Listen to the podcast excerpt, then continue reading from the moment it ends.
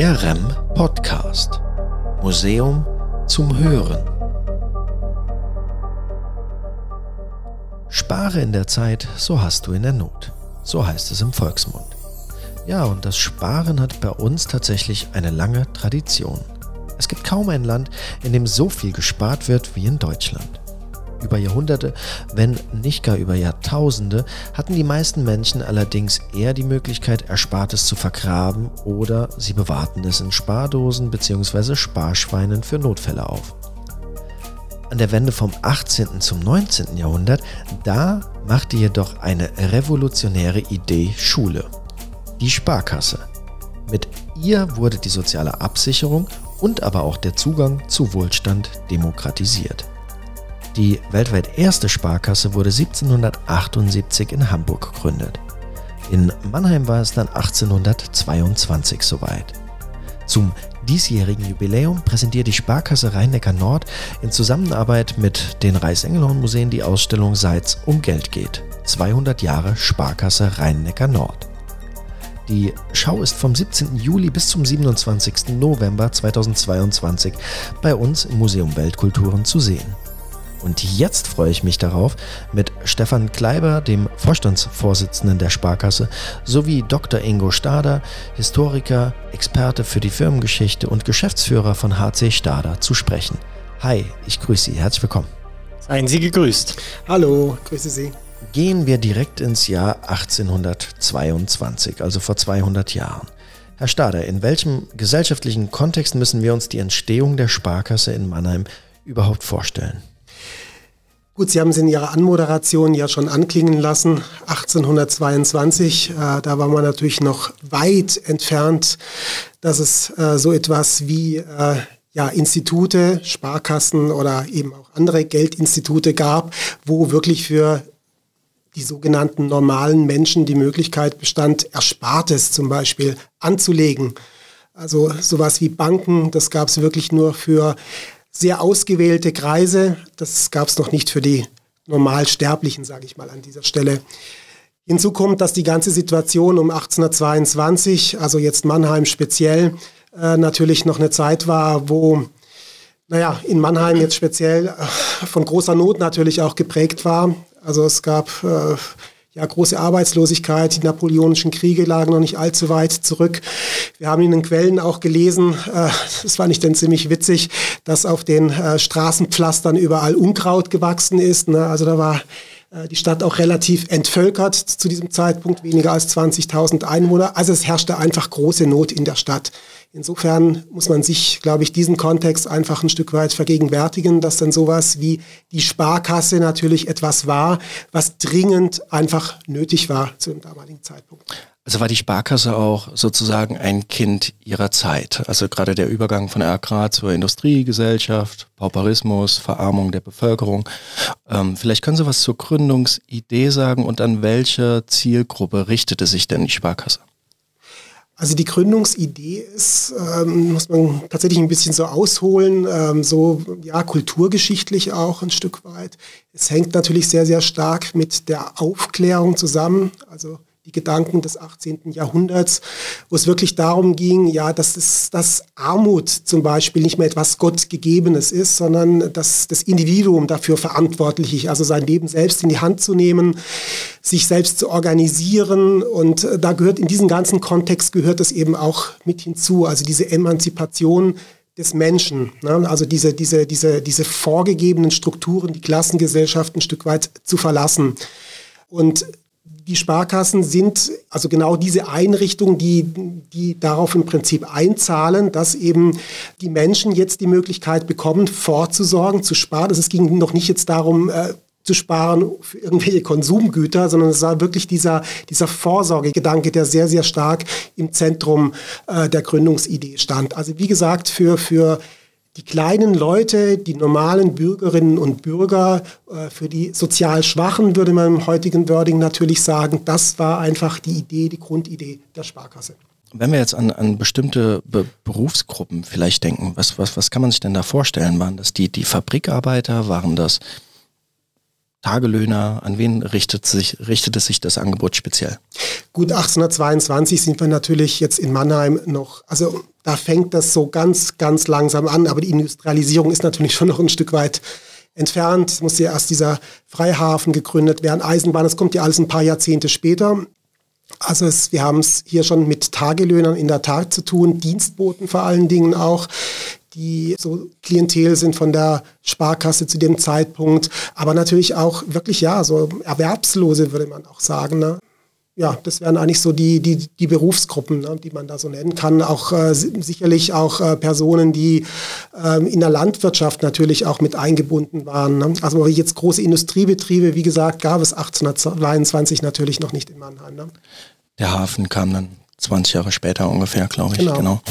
Ja, in Mannheim das Stadtbild, die Festungsmauern waren, äh, glaube ich, gerade so 20 Jahre geschleift um, um diese Zeit so ungefähr.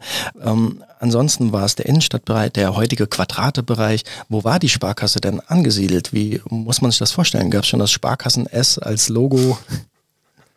Nein, das Sparkassen S als Logo gab es zu diesem Zeitpunkt noch nicht. Also die Anfänge der Sparkasse sind schon auch wie gesagt, ich hatte vorhin kurz gesagt, es war eine Stadt, äh, weniger als 20.000 Einwohner. Ähm, die Anfänge waren schon sehr bescheiden zu dem Zeitpunkt. Also die, die Eröffnung war damals im Rathaus, also es war eine Amtsstube im Rathaus, so waren die Anfänge. Also noch keine Filiale, noch kein eigenes Gebäude, das kam erst viele, viele Jahrzehnte später sondern das waren wirklich sehr bescheidene Anfänge. Also wie gesagt, es stand im Fokus, stand äh, die äh, etwas eine Einrichtung zu schaffen für diese Menschen, die bedürftig sind, ihre wirklich Notgroschen anzulegen. Na, das war diese Grundidee. Da waren so Äußerlichkeiten wie jetzt äh, schicke Geschäftsräumlichkeiten. Das war gar nicht so, das, also das war nicht vorgesehen zu diesem Zeitpunkt. Na. Und es war natürlich auch eine städtische Einrichtung. Na. Insofern war es auch logisch, dass es natürlich auch im Rathaus dann äh, seinen, seinen Start nahm. Das heißt, die Stadt Mannheim hat dann auch die Haftung übernommen. Ja, das ist richtig. Ja, ja. Mhm. Korrekt. Spannend. Ähm, Herr Kleiber, kommen wir jetzt mal zu diesem Gründungsgedanken in Bezug auf die Gegenwart. Wie steht es denn mit diesem Gründungsgedanken heute? Und ähm, ja, ähm, an wen richtet sich die Sparkasse heute? Also vom Gründungsgedanken ist noch ganz viel übrig geblieben. Wenn wir überlegen, die Sparkasse ist heute für jeden da. Ob arm oder reich, ob alt oder jung. Also wir sind für, für alle da. Und ähm, das war damals der Beginn dazu. Also erstmal für die, für die kleinen Leute da zu sein. Geld als also das war auch Sparkasse. Das ging, fing mit Sparen an, nicht mit Krediten. Das kam dann erst später. Und ähm, wir sind dann erst zu einer viel späteren Zeit dann zu einer Universalbank geworden. Und jetzt ähm, ist der Gedanke eigentlich immer noch da, Teil dieser Gesellschaft zu sein, Teil der Stadtgesellschaft in jeglicher Beziehung, sei es jetzt ähm, für Finanzfragen, aber auch ähm, für gesellschaftliche Fragen. Mhm. Und äh, Sie hatten schon äh, die, die Kreditvergabe angesprochen. Wenn wir jetzt mal heute schauen, es gibt ja eine ganze Reihe an unterschiedlichsten Kreditinstituten. Ähm, was unterscheidet die Sparkasse von, von anderen Kreditinstituten? Also wir sind immer, also im Grunde genommen der Hauptunterschied ist, alles, was wir tun, ist in der Region und für die Region. Also die Arbeitsplätze sind in der Region, die Steuern, die wir zahlen, sind in der Region. Also für die Mannheimer und für die umgebenden Kommunen, die die Träger unserer Sparkasse sind. Wir spenden in die Region, wir geben Kredite in die Region, sodass man ähm, der große Unterschied ist, dass alles, was hier verdient wird, ist kein Shareholder, kein Aktionär, der jetzt Geld rauszieht, sondern alles, was wir verdienen, bleibt im Kreislauf unserer Gesellschaft. Mhm. Ähm, mit der Sparkasse verbinden ganz viele Leute sicherlich äh, emotionale Momente. Bei ähm, mir war es zum Beispiel so, ich bin in einem 200 Einwohnerdorf aufgewachsen und, und äh, da war das tatsächlich so ein kleines Highlight, wenn der Sparkassenbus vorbeikam, natürlich mit den neuen Knacksausgaben. Das war auch so ein Begegnungsort für wirklich auch die ältere Bevölkerung, weil die natürlich dann nicht so mobil waren. Ja, und natürlich ist das auch irgendwie ein Stück weit normale Zeitnostalgie in Anführungszeichen. Aber gibt es solche emotionalen Bindungen auch heute noch? Ja, mit Sicherheit. Also meine emotionale Bindung ist auch von der Kindheit dieser Knacksclub oder der Knackstag. Ähm, wenn man dann kleine Geschenke bekommt, mit ganz vielen Kindern in einer Bankfiliale ist. Also das ist, das ist auch noch tief in mir drin. Und ähm, diese Art von Miteinander gibt es auch heute noch. Ich glaube, der Beginn ähm, ähm, einer Beziehung mit der Sparkasse beginnt im, im Kindesalter und endet leider mit dem Tod, den wir irgendwann alle haben werden. Aber dieses ist das Prägendste, denke ich, an, an äh, der Beziehung zu einer Sparkasse. Eine Bank, normalerweise kommt man viel später, aber in der Sparkasse kommt man schon ganz früh in Berührung. Gibt es da einen, einen besonderen Moment in der Geschichte der Sparkasse, der Ihnen besonders im Gedächtnis geblieben ist und bleiben wird? Also wir hatten heute schon mal äh, zusammen diskutiert und in dem Moment, wenn, also es gibt ganz viele Momente. Ich könnte jetzt keinen rausnehmen, der jetzt ähm, besonders ist. Aber es gibt ein paar Dinge. Meistens sind es ja auch die negativen Dinge, die hängen bleiben. Diese bedrängende Situation in der Nazi-Zeit zum Beispiel. Wie hat sich damals die Sparkasse verhalten? Aber auch die, die schönen Dinge. Dieser erste Mitarbeiter der Sparkasse, der mir immer noch im Kopf bleibt, Karl Mayer hieß der mit C und äh, der noch nicht freiwillig in Rente gegangen ist, obwohl er schon über 70 war, aber dann ähm, krankheitsbedingt dann frühzeitig in, in Rente, also Rente gab es ja damals noch nicht, sondern im Ruhestand, weiß nicht, gehen musste. Es ist schon prägend. Und das war der Beginn unserer Sparkasse und der erste Mitarbeiter, den wir hatten. Und von daher ähm, von da an begonnen gibt es ganz viele Themen, die, die, ähm, die man erzählen darf und kann. Vom, vom 19. Äh, Jahrhundert begonnen, über das 20. und jetzt natürlich auch ähm, die Veränderungen der Digitalisierung im 21. Jahrhundert. Mhm. Kommen wir nochmal äh, zu Ihnen, Herr Dr. Stader. Wir haben eben die, emotionale, die emotionalen Bindungen angesprochen. In der Ausstellung, die ähm, vorbereitet wird aktuell, und äh, ab dem 17. Juli zu sehen sein wird. Da gibt es ja auch Erinnerungsstücke von Kunden und MitarbeiterInnen. Was erwartet den Besucher denn? Können Sie ein paar Beispiele aufzählen? Naja, also Herr Kleiber hat es gerade auch schon so schön gesagt. Knacks ähm, Club ist natürlich das Stichwort. Ne? Die Knacks-Hefte, das ist etwas, was viele, wirklich sehr viele immer wieder sofort damit verbinden. Und ich glaube, das ist auch dieses, dieses Hochinteressante. Sie, äh, Herr Kleiber, Sie hatten ja gesagt, dass von Kindheit an dann bis sie sterben, ne, Kunde der Sparkasse. Das Interessante ist ja, dass ja ganze Generationen auch bei der Sparkasse sind. Ne? Also das geht dann wirklich von der Großmutter, sage ich mal, auf das Enkelkind dann ja auch so über, was man dann eben sehr schön, gerade auch an Sparbüchern ja teilweise auch sehen kann, ne?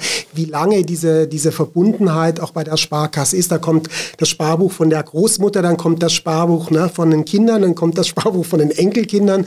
Also das sind schon so, so wirklich tolle Stücke, weil sie natürlich weit mehr sind jetzt als nur ein Buch, sage ich mal, also eine Urkunde letztlich, sondern man sieht halt, da, da, steckt, da, da stecken ganze Biografien drin, ne? also ganze Leben, die sich da irgendwie so abbilden. Also auch zum Beispiel, gerade wenn es äh, jetzt Zeiten sind, ähm, von der Weimarer Republik zum Beispiel bis in die 50er, 60er Jahre rein, wo sie dann plötzlich sehen, eine Generation hat zwei Währungsreformen durchlebt ne? und äh, das ist, das ist unglaublich ergreifend. Ne? Und das sind natürlich solche Erinnerungsstücke, die, die unglaublich emotional sind, ne? auch wenn Sie sehen, wie die abgegriffen sind teilweise. Ne? Das, das, das sind so Dinge, das sind die Sparbücher, aber wie gesagt, es gibt natürlich auch noch ähm, weitaus mehr ähm, Erinnerungsstücke. Das sind ja auch diese, diese, diese tolle Heimsparbüchsen, ne? die, die finde ich auch, also die haben auch was, weil sie so, ja, im Prinzip an so einen Mini-Tresor auch erinnern. Mhm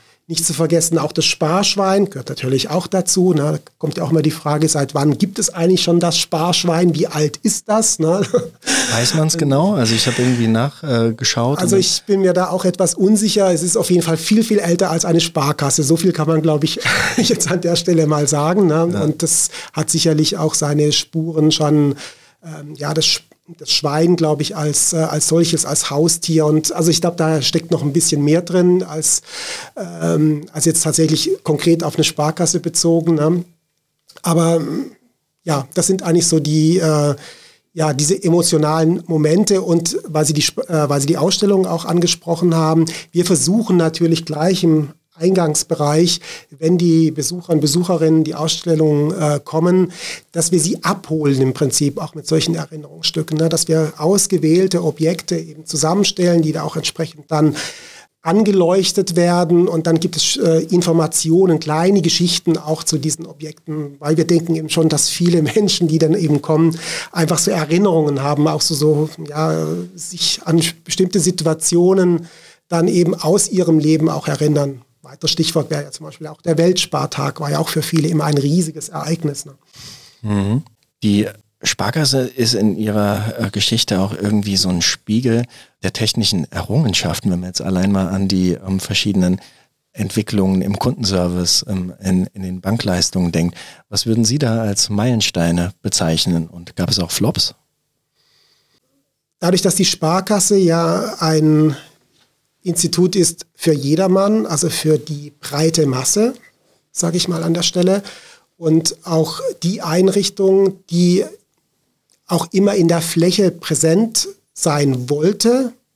Es ist einfach auch ihr Gründungsauftrag, dieses flächendeckend für alle Bürgerinnen und Bürger, war das natürlich auch immer wichtig, dann mit der Zeit zu gehen. Das heißt, ähm, ganz praktisch, äh, wenn immer mehr Menschen ein Konto brauchen, dann ist es bei der Sparkasse, gut, die Volksbanken will ich jetzt auch nicht ganz weglassen, natürlich nicht nur Sparkassen, aber das waren die Institute, die dafür eigentlich da waren.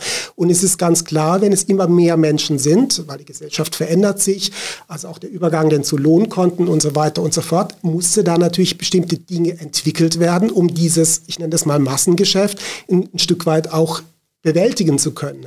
Oder auch die Währungsumstellungen, die stattgefunden haben. Das waren natürlich auch die Sparkassen, die das bewältigen mussten, dieses Bargeld in den Kreislauf zu bringen. Sie ist eine riesige logistische Herausforderung gewesen. Also jetzt nicht nur 1948, also die Währungsreform nach dem Krieg, sondern auch die die Euro-Bargeld-Umstellung, es war natürlich keine Währungsreform, sondern es war eine, äh, eine Umstellung, eine Währungsumstellung, aber auch das musste ja logistisch alles bewältigt werden. Ne? Und ähm, das sind so Dinge, die natürlich, was die EDV oder die ganze Abwicklung anbelangt, bestimmte Dinge vorausgesetzt haben. Stichwort auch Geldautomaten. Das ist ja auch natürlich eine Entwicklung aus der Gesellschaft heraus, dass, dass man das anders, dass man das nicht mehr alles über Schalter ab einem bestimmten Zeitpunkt erledigen konnte, sondern man musste natürlich neue Formen finden, um diesem gesellschaftlichen Wandel auch gerecht zu werden. Und dadurch, dass die Sparkassen in der Fläche präsent ist, ist klar, dass die Sparkassen natürlich hier auch ein, riesigen, ein riesiges Thema hatten, ne, das zu gewährleisten, was mit vielen Kosten verbunden sind. Ähm, und äh, das sind eigentlich so Entwicklungen, wo man sehr schön sehen kann, wie das immer so parallel verläuft. Also die gesellschaftliche Entwicklung, die Technisierung, Automatisierung und die Sparkassen da auch immer Schritt gehen ne, mit diesen Entwicklungen. Mhm. Sie haben, ich glaube, Sie haben auch noch Flops angesprochen. Klar, es gibt bestimmte Dinge, die sich dann auch ein Stück weit überlebt haben, aber ich glaube jetzt gar nicht so sehr, weil es jetzt eine besonders tolle Erfindung war, wo, wo, man gemeint hat, okay, jetzt machen wir was ganz Neues und, und also man, man erfindet das Rad im Prinzip neu, sondern es war mehr so, man hat was entwickelt, weil die Bedarfe so eingeschätzt werden. Das äh, zum Beispiel Geldkarte ist das, was mir jetzt spontan dazu auch einfällt, wo man aber gemerkt hat, das ist nicht so akzeptiert worden, es kam nicht so an, war vielleicht ein bisschen unpraktisch und dann, dann verliert sich das halt einfach auch wieder. Ne? Mhm. Wenn wir jetzt zum Beispiel an diese ähm, Drive-In-Schalter denken, die Drive-In-Schalter, die wird es so wahrscheinlich in, in, dieser Art nicht mehr geben. Aber der Bus zum Beispiel, der ist ja wiederum interessanter geworden, garantiert. In einer Zeit, in der tatsächlich ja auch Filialen ähm, geschlossen werden müssen. Ist, kommt der Bus wieder zum Vorschein? Nein, eigentlich nicht. Also in seltenen Fällen macht es Sinn, allerdings äh, eher in so Flächensparkassen. Bei uns eher weniger, weil wir sind ja noch in jeder Kommune vor Ort. Ähm, der Weg ist vielleicht manchmal ein Stück weiter gekommen. Wir, wir versuchen aber ähm, dahin zu gehen, wo der Kunde ist, in Einkaufszentren. Ähm, Geldautomaten merken wir ja, wenn äh, Einkaufszentren oder wo sich Menschen treffen, da sind die, die meisten ähm, Buchungen bei den Geldautomaten, da sind die meisten Nachfragen nach Bankgeschäften.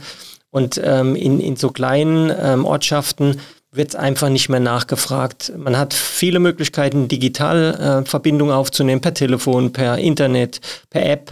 Und dann geht man nicht mehr ähm, zur Sparkasse. Zum Beispiel hat der papierhafte Zahlungsverkehr deutlich abgenommen zu den letzten Jahren. Und ähm, es, es, gibt kaum noch einer eine Überweisung ab. Man, man fotografiert mit der App und ähm, schon überwiesen. Und deshalb ähm, sterben auch Dinge aus, die vorher notwendig waren, dass ich zur Sparkasse gehe, ich muss meine Überweisung abgeben oder schicke sie hin, das braucht man heute nicht mehr. Deshalb ist ähm, die Sparkasse heute eher ein Beratungszentrum noch und ähm, weniger ein Abwicklungszentrum. Für, für manche äh, Menschen ist es noch wichtig, ein Ort der Begegnungen, aber es wird deutlich weniger. Wie hat sich denn das Sparen im Laufe der Zeit verändert? Also gerade in den letzten Jahren extrem. Also äh, das Sparbuch war der Renner, das Sparkassenbuch war der Renner bei der Sparkasse.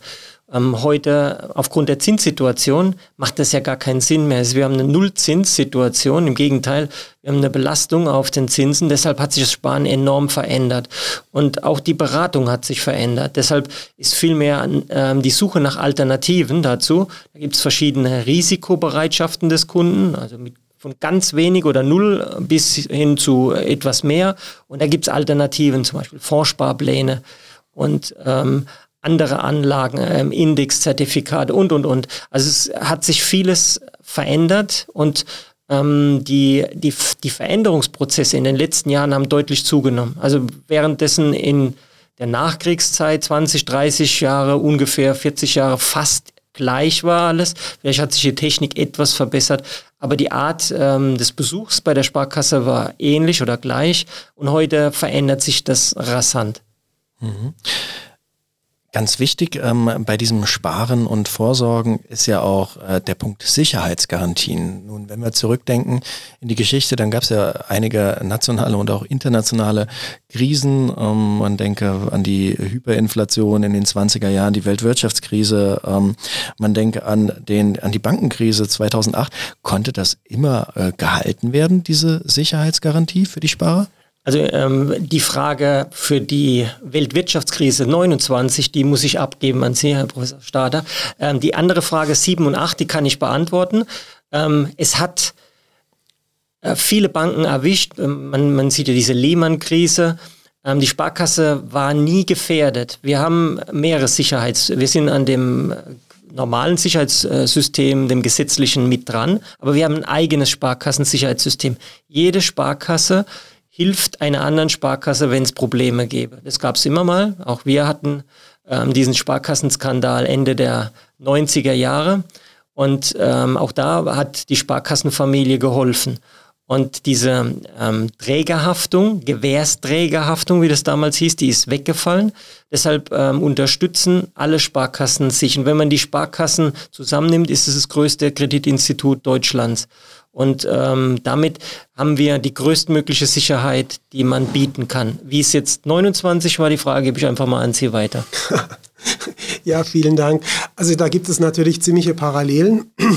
Also es war ja nicht nur die, also 1929, das war ja der große Börsencrash, also die Rezession auch in Deutschland fing ja auch schon etwas früher an und die eigentlich wirklich große Krise äh, kam dann ja 1931 mit der Bankenkrise. Das war dann ja, ähm, ja ein, ein, sehr schwerer Einschnitt und äh, was natürlich alle Banken äh, und Sparkassen, Volksbanken gleichermaßen betroffen hat. Aber die Krise ging natürlich aus von den großen Geschäftsbanken.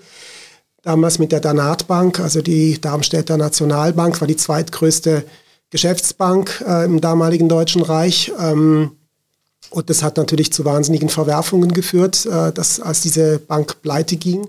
Und es hat eine Panik ausgelöst bei den, äh, bei den Sparerinnen und Sparern, die dann zu den Schaltern gestürmt sind. Und äh, natürlich Sparkassen wieder in der Fläche. Äh, kann man sich vorstellen, was da los war, dass natürlich dann diese Panik in erster Linie natürlich die Banken ganz enorm getroffen hat, die eben auch so präsent sind, überall ihre, ihre, ihre Schalter hatten. Und ähm, das war die Situation äh, damals, obwohl es die Sparkassen nicht verschuldet haben, muss man an der Stelle sagen, waren sie doch diejenigen, die natürlich diesem Ansturm irgendwas entgegensetzen mussten. Und aber die, was die Sicherheiten, das war ja eigentlich jetzt diese Frage, es war so, Sie hatten am, am Anfang auch schon diese Frage gestellt, dass die Gemeinden immer vollumfänglich gebürgt haben für diese Gelder, die eingelegt wurden. Ja. Problem war natürlich nur zu diesem Zeitpunkt, dass die Gelder ja nicht unbefristet, also die sind ja nicht äh, also die Liquidität ist ja einfach nicht da. Wenn alle gleichzeitig ihre Gelder abheben wollen, ist es ja ein Problem. Ne? Und das war natürlich 1931 eine Situation, die man so noch nicht kannte. Das war was völlig Neues in dieser, in dieser Form. Ne? Und es hatte dann natürlich infolge dieser Bankenkrise dann verschiedene Notverordnungen gegeben, die das neu reguliert haben, auch für die Sparkassen. Ne? Wie das halt gesichert werden kann, dass eben nicht alles, also dass immer genügend Liquidität da ist, um solche Krisen halt im Prinzip auch auffangen zu können. Und was die Sicherheiten anbelangt, die Gewährträgerhaftung, Sie haben es gerade schon angesprochen, Herr Kleiber, war da auch verankert, obwohl es sie vorher schon gab, aber wurde, wie gesagt, äh, blieb so und es gab noch äh, besondere Sicherheitsreserven, die dann da in dem Zuge auch nochmal neu geregelt wurden. Erstaunlich ist ja, und das ist ja auch ein Zeugnis, wie ähm, stark dieser Spargedanke in der Gesellschaft integriert ist, dass auch nach allen Krisen, auch jetzt zum Beispiel ähm, 1948 nach äh, dem Zweiten Weltkrieg, wieder direkt angefangen wurde zu sparen. Und auch das Wirtschaftswunder war ja eigentlich ein Sparwunder. Ähm, das finde ich immer wieder faszinierend. Aber kommen wir vielleicht mal in, in dieser Beziehung auf, die, auf den Sparkassenskandal nochmal zurück, Herr Kleiber. Ähm, der war vor etwas mehr als 20 Jahren.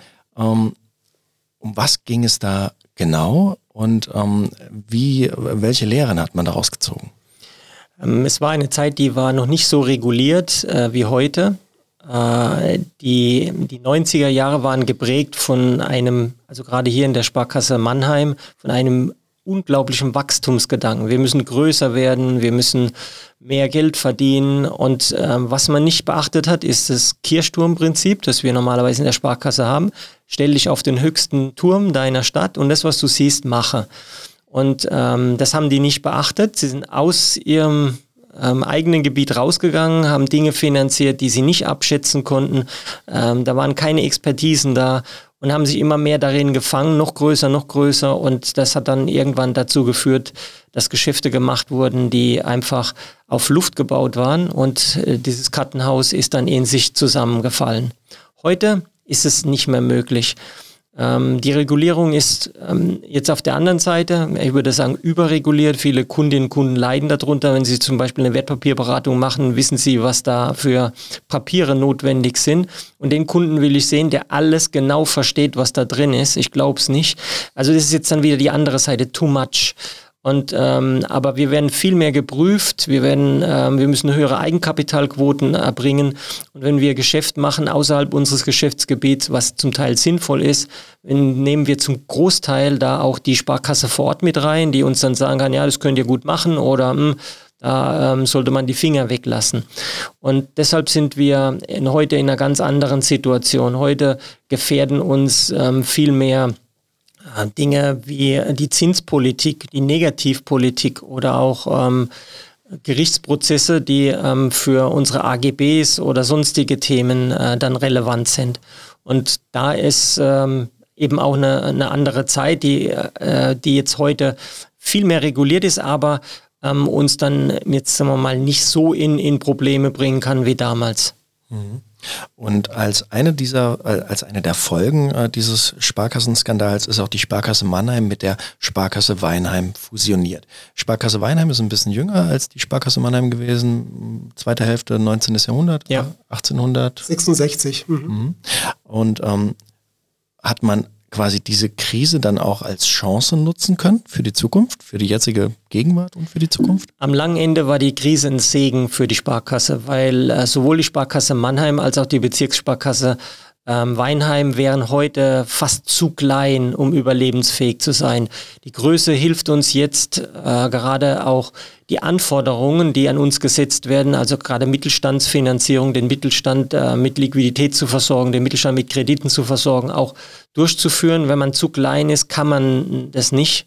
Und aus dem Grund war es ähm, zwar eine, eine schlimme Geschichte, aber im Nachhinein sind wir jetzt stärker, als wir vorher alleine gewesen wären, auch wenn wir gesund gewesen wären. Mhm. Kommen wir nochmal auf dieses andere, dieses dunkelste Kapitel in, äh, im 20. Jahrhundert auch ähm, in, in Deutschland zu sprechen, der Nationalsozialismus. Da wurde ja die Sparkasse tatsächlich auch ähm, zur Kriegsfinanzierung genutzt und instrumentalisiert. Welche Rolle, also oder wie kann man diese Rolle, die die Sparkasse im Nationalsozialismus gespielt hat, ähm, einschätzen oder erläutern, Herr Stader? Gut, also man muss natürlich eines ähm, von vornherein ähm, wissen, dass Sparkassen ja Anstalten des öffentlichen Rechtes sind. Also sie waren ähm, behördliche Einrichtungen, sondern also muss man eigentlich so sagen. Also sie öffentlich sind sie natürlich auch heute noch öffentlich-rechtlich, aber zum damaligen Zeitpunkt war das natürlich noch stärker ähm, verankert. Es gab ja auch die Sparkassenbeamten, ne? also nicht so wie heute, äh, da hat sich einiges verändert. Ähm, nee, was ich damit sagen will, dass natürlich äh, die Sparkassen als äh, öffentliche Einrichtungen natürlich auch gleichgeschaltet wurden. Ich glaube, es ist ein ziemlich wichtiger Punkt, ähm, das, das entsprechend äh, zu sehen.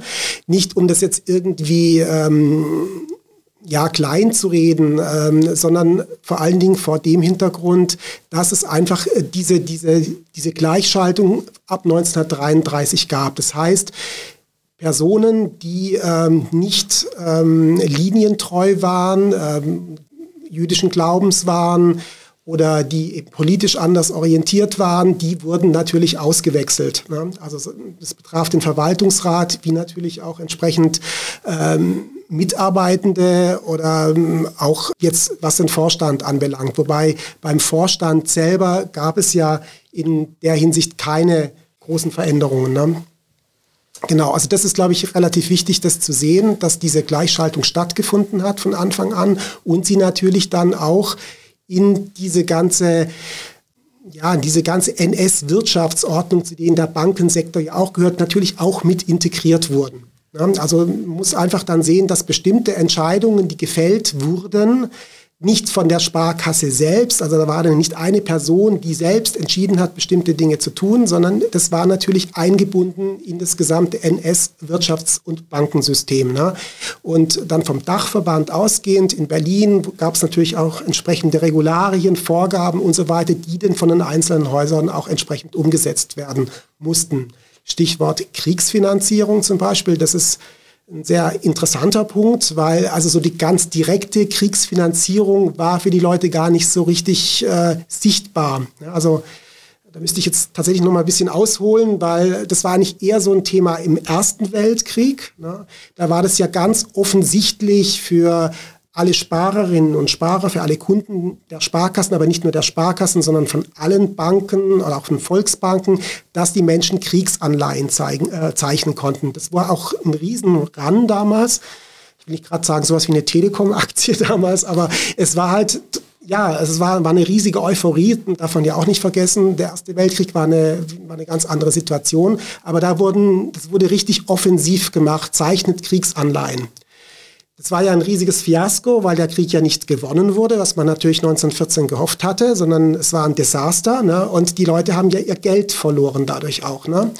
So, das, diesen Fehler hat man 1933 in den folgenden Jahren natürlich nicht wiederholt, sondern man hat es indirekter gemacht. Ne? Also es nicht direkt, sondern indirekter. Das heißt, man hat die Sparer hintergangen. Kann man eigentlich so sagen. Also es wurde zweckentfremd. Also wir, wir thematisieren es auch in der Ausstellung. Also wir sprechen von Instrumentalisierung des Sparens, beziehungsweise man kann auch von Pervertierung des Sparens ähm, sprechen. Also ein schönes Beispiel ist, glaube ich, dafür auch der Weltspartag. Na, der wurde ja 1925 gegründet, um auch Vertrauen der Sparer zurückzugewinnen in die Währung, also in Geld, weil Hyperinflation, Sie hatten es angesprochen, gab es eine Währungs- Reform äh, in, die, in die Reichsmark, äh, na, um, um dieses Vertrauen zu, wurde dieser Weltspartag ins Leben gerufen. Es ist den Sparkassen ja gelungen, na, obwohl es eine totale Geldentwertung gab, dass die Menschen wieder Vertrauen in, in das Sparen bekommen haben, in die Währung. Und um das im Prinzip dann äh, zu vermeiden, ähm, dass, dass, es da wie, dass es diese Analogie zum Ersten Weltkrieg äh, gab, hat man praktisch mit dem Weltspartag den umfunktioniert in einen nationalen Spartag. Also man hat jetzt nicht mehr gespart für Vorsorge, ne, also für sich selbst, sondern plötzlich spart man für die Volksgemeinschaft. Ne. Man spart jetzt für die Nation. Also völlig, eine völlig andere Ausrichtung. Das wurde dann natürlich noch extremer mit Blick auf den Krieg. Das ist dann plötzlich nicht mehr Sparen, also nicht nur ein nationaler Spartag, sondern es ist plötzlich Sparen für den Krieg. Ne? Und ähm, die Sparkassen waren dann halt gezwungen, entsprechende Anleihen zu zeichnen, die dann natürlich letztlich der Kriegsfinanzierung dienten. Ne? Also Sparkassen haben die, Spar äh, die Gelder als äh, Spareinlagen genommen und mussten dann entsprechend äh, Papiere zeichnen, Wertpapiere zeichnen, die dann für die Kriegsfinanzierung verwendet wurden. Also das ist dieses, was man als indirekt bezeichnet. Ne? Mhm. Das wird in der Ausstellung auch behandelt. Ja, in, thematisieren wir. Mhm. In, in welcher Form haben Sie, welche Objekte haben Sie dann aus der Zeit? Also wir haben zum Beispiel äh, Plakate, an die, die wirklich äh, schon ähm, sehr, sehr aussagekräftig sind, ne, wo man einfach diese, diese Verschiebung sieht, ähm, in welche Richtung das Sparen jetzt plötzlich äh, geht. Ähm, und äh, weitere Objekte sind ähm, muss ich gerade kurz überlegen.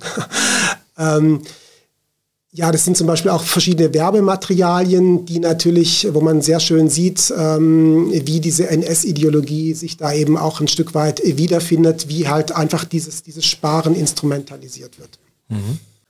Lassen wir dieses dunkelste Kapitel hinter uns und blicken nochmal in die Gegenwart, Herr Kleiber. Wie wirkt sich denn Corona oder jetzt auch der, der aktuelle Ukraine-Krieg auf das Sparen aus, auf die Sparkasse aus? Ähm, die die Corona-Situation hat ähm, ja, ist, ist sehr schwierig für uns. Wir haben einerseits natürlich investieren, investiert in die Sicherheit für Kunden und Mitarbeiter. Wir machen viel mobiles Arbeiten, ähm, deutlich schneller, als wir es geplant hatten.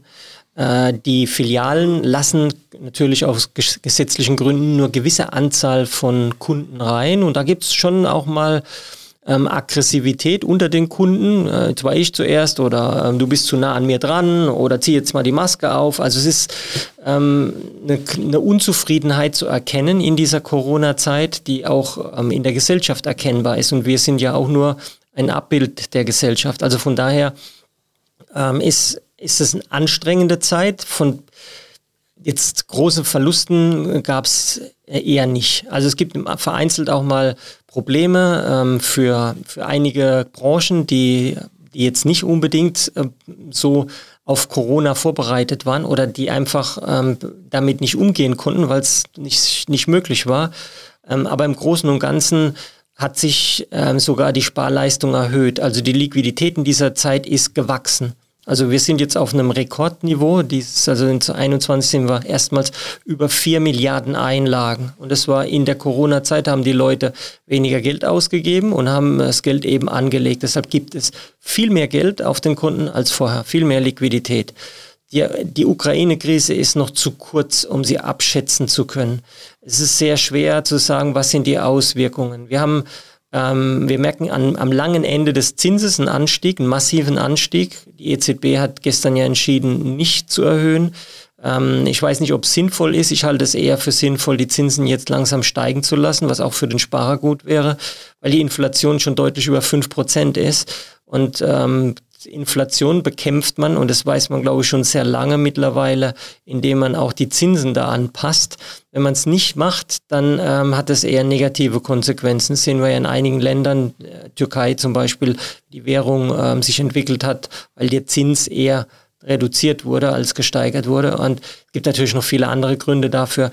Aber auch bei uns steigen durch den Krieg und durch die ähm, fehlenden ähm, ja, Dinge, die wir hier brauchen, weil wir äh, die nicht mehr bekommen aus der Ukraine. Ich denke, die Lebensmittel werden teurer, die sind ja sehr stark auch in, in der Versorgung für Getreide, für Brot, können wir nicht mehr so haben. Deshalb wird auch da der Preis der Nahrungsmittel steigen. Und man muss mal sehen, ähm, wie sich das dauerhaft auf uns auswirken wird. Ich hoffe, dass der Krieg bald beendet sein wird. Wir haben sehr viele ähm, Menschen, die sich hier auch engagieren. Wir als Sparkasse werden uns auch engagieren. Wir äh, machen eine, eine Charity-Veranstaltung zugunsten von ukrainischen Menschen, insbesondere die jetzt hierher kommen mit nichts, mit dem Koffer, Kinder, Frauen, die nichts haben. Und da haben wir auch eine Verantwortung, uns dafür zu engagieren, dass diese Menschen möglicherweise ein Dach über dem Kopf haben, gemeinsam mit den Kommunen, aber auch private Personen, dass man Geld hat, um das Nötigste ähm, hier zu kaufen und gerade humanitär zu helfen. Das ist auch Teil unserer Aufgabe.